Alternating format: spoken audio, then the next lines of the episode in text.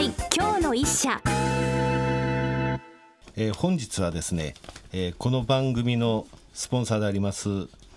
プロネクサスの南雲部長一押しの企業を紹介いたします、えー、住宅業界の異端を自称する会社でございます。証券コード7837ジャスダックスタンダードの RC コアさんです。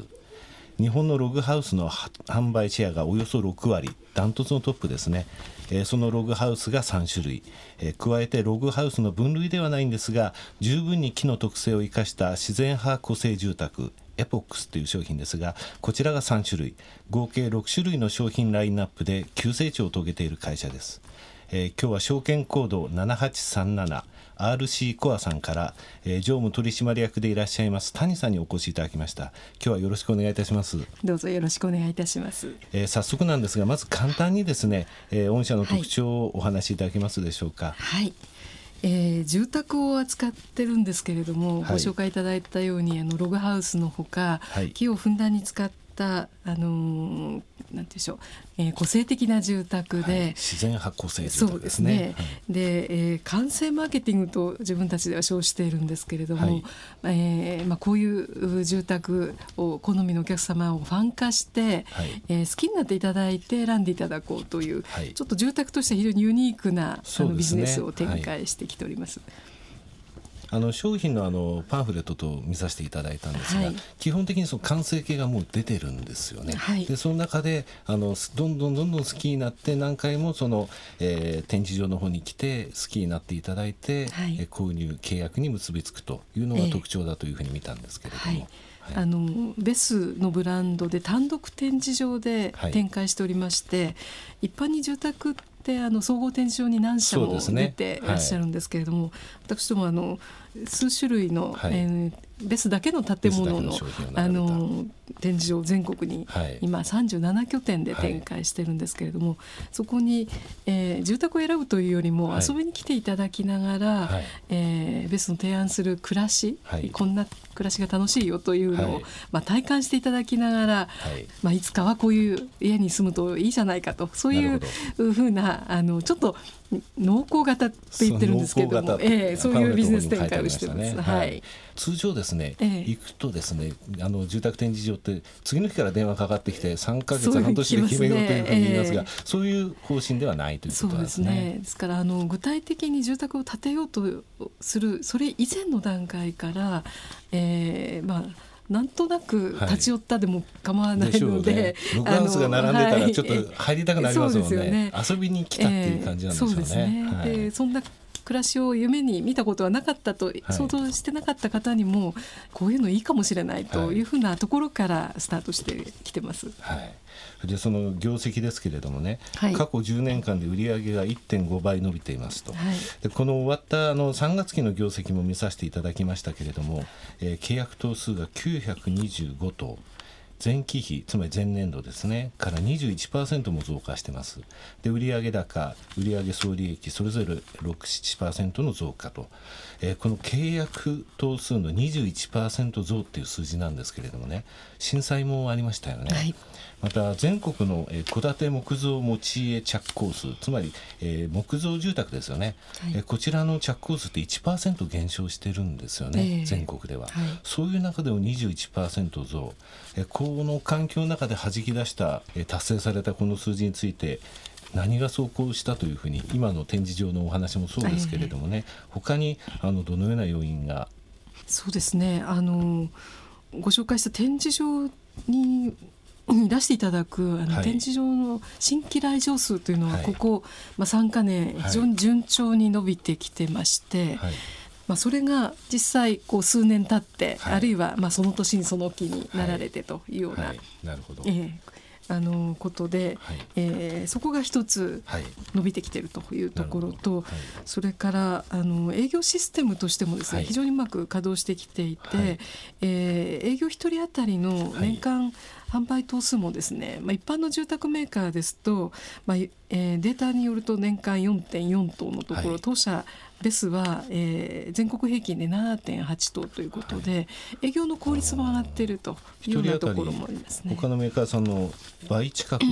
てるということなんですね。うん、そうですね。まあその辺ははい、はい、あのファン化してるっていうところで、あの。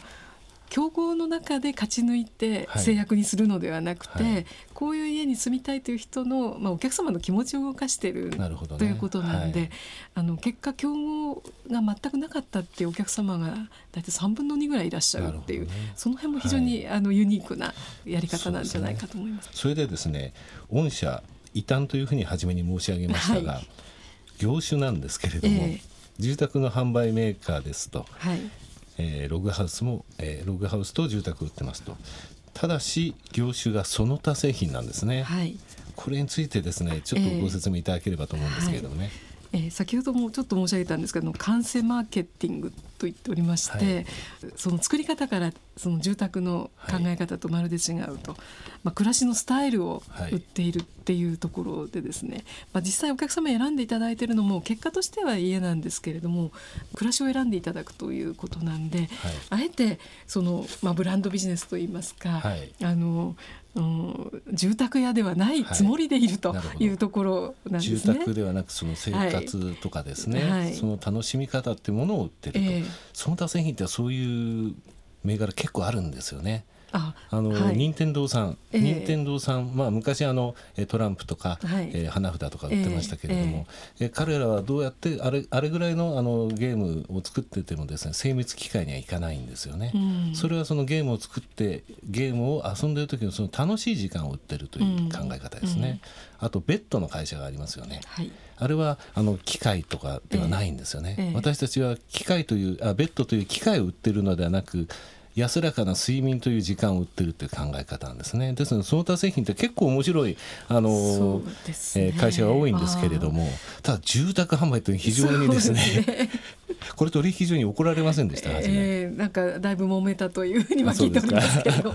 あの有名なところではソフトバンクが昔ですね情報、はい、えー、通信ではなくて卸売にいたんですよね。えー。えー、それもやはり卸売として私たちはソフトっていいますかその、えー、そういう目に見えないものを卸ししてるんだという考え方だったんですけどもね、うん、これただね結構外国人泣かせなんです実は。え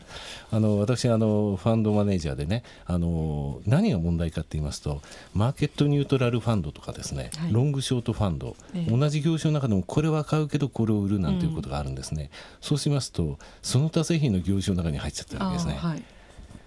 でアメリカの会社とかですね結構あのえセクタークラシフィケーションというんですがそこで苦労するんですね、私ロサンゼルスの会社までこれやりに行ったことあるんですよ、え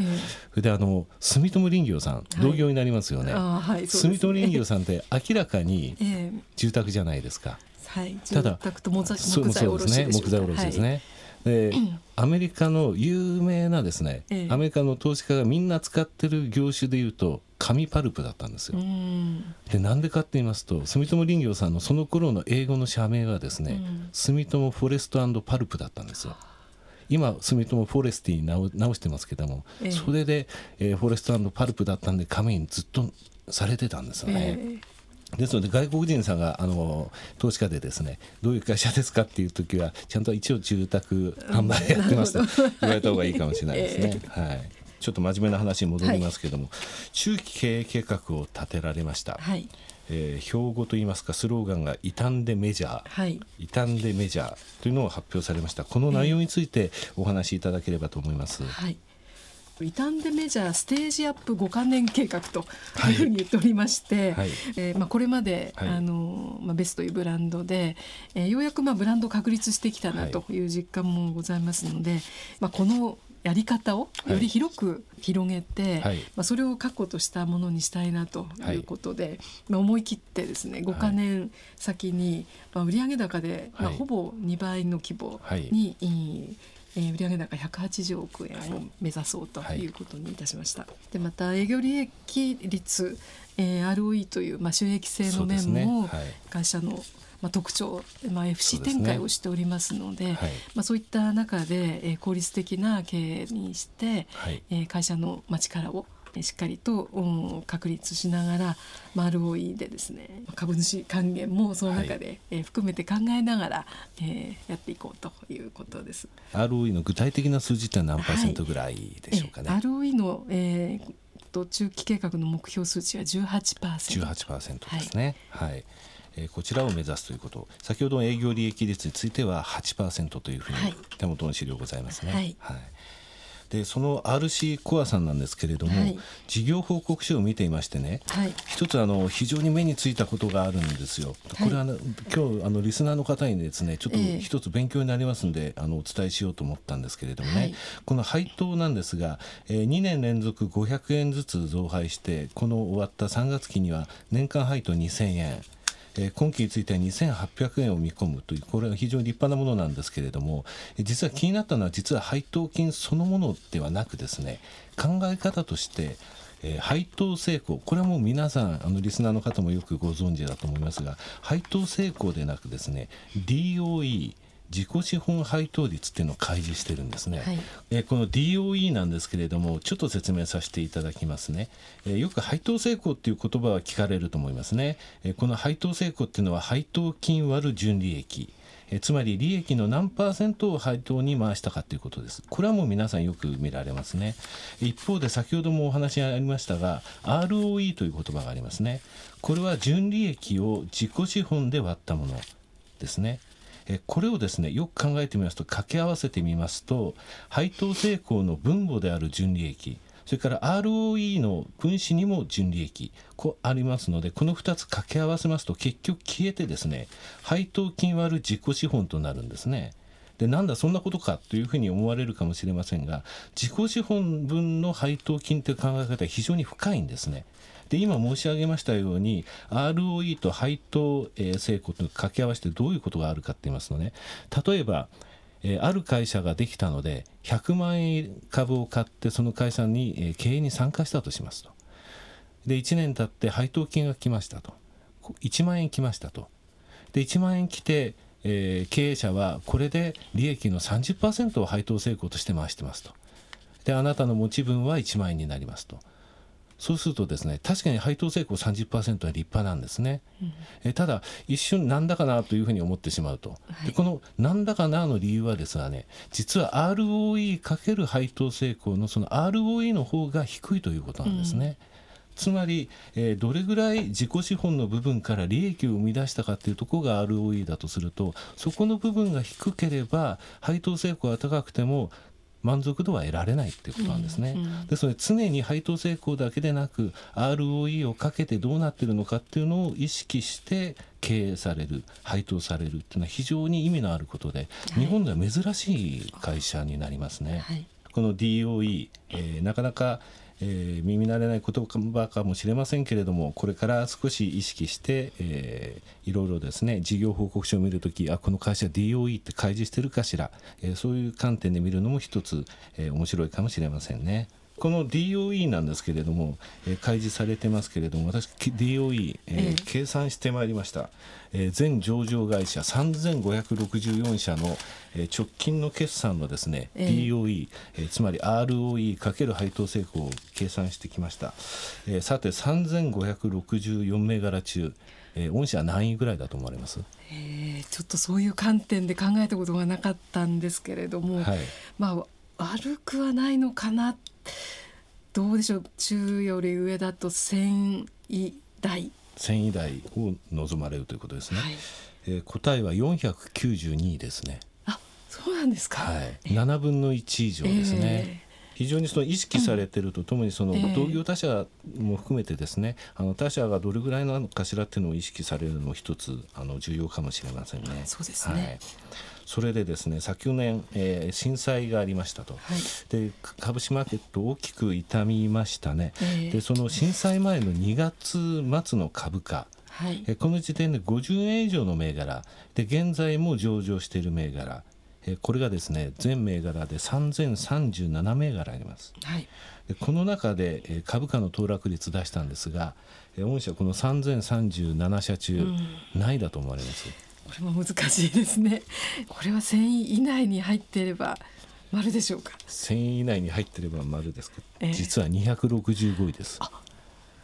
本当ですか？3037銘柄中に265位なんですね、えーまあ、あの去年10月ぐらいから私も IR を担当して、はい、非常に地道にやってきてはいるんですけれども、はい。はい、今のお話すごく嬉しいですね。あそうですか。私これで調べたんですけれどもね、トピックスは20%落ちてます。